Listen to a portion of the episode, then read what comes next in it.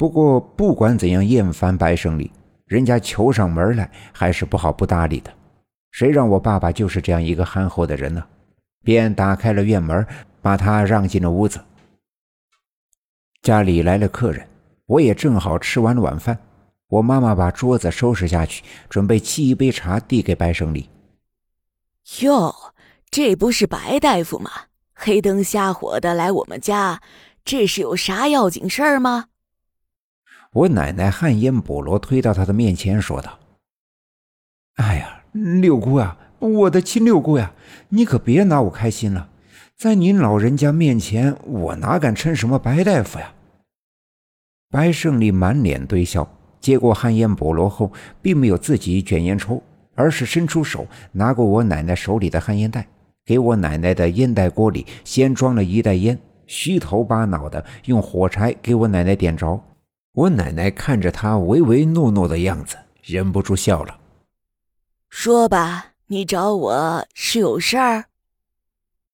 听我奶奶问他，白胜利慌忙的站了起来，一个劲儿的给我奶奶作揖：“六姑啊，六姑，您老人家可得救救我呀，救救我呀！”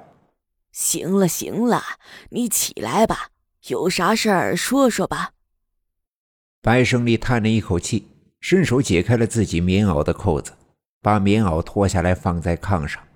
大家伙这才发现，他的衬衣竟然是湿漉漉、黏糊糊的，像是被米汤泡过。他又向上撩起了衬衣，露出赤条条的上身。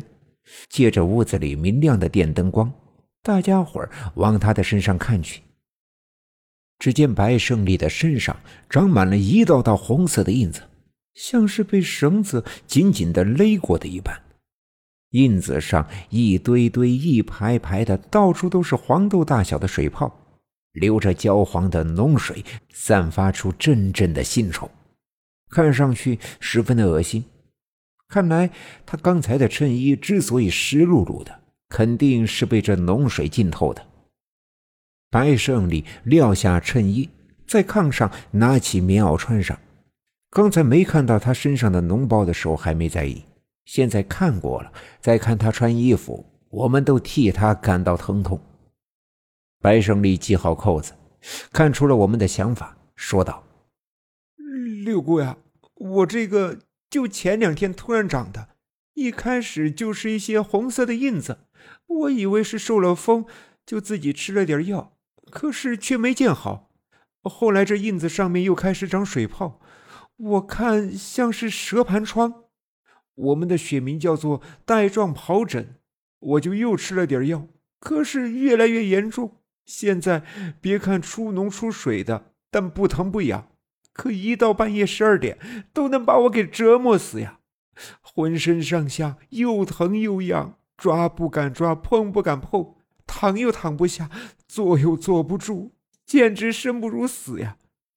可这说来也怪，外面天一亮立刻就好，浑身上下连个印子都没有。可天一黑就起泡，半夜十二点就开始疼。哎，这真是要折磨死我呀！说完，他又开始给我奶奶连续的作揖。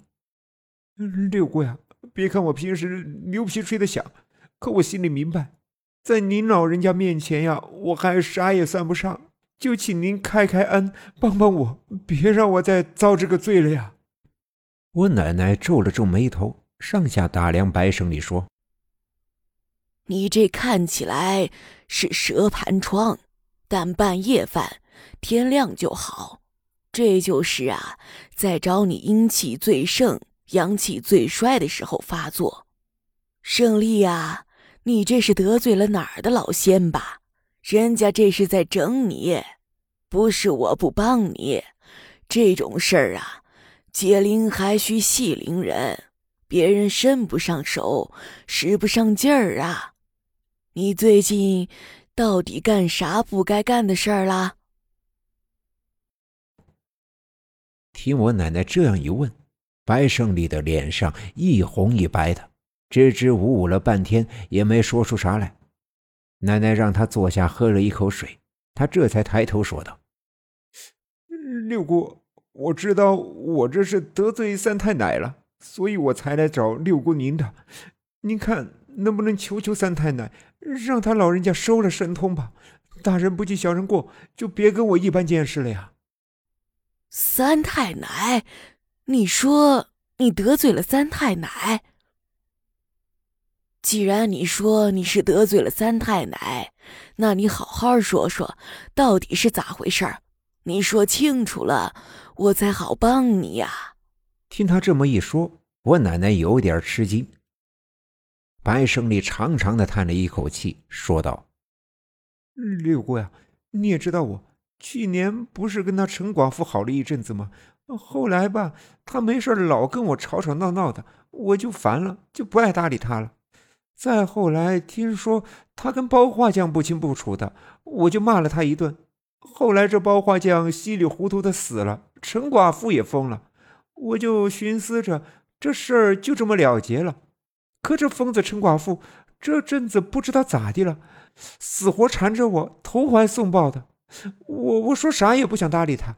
可前两天不是给村西老王家看病，完事了，人家请喝了点酒，这半夜才喝完，酒劲上头的时候，正碰上陈寡妇，他就连拉带拽的。把我整到他家去了。本集已经播讲完毕，感谢您的收听。欲知后事如何，且听下回分解。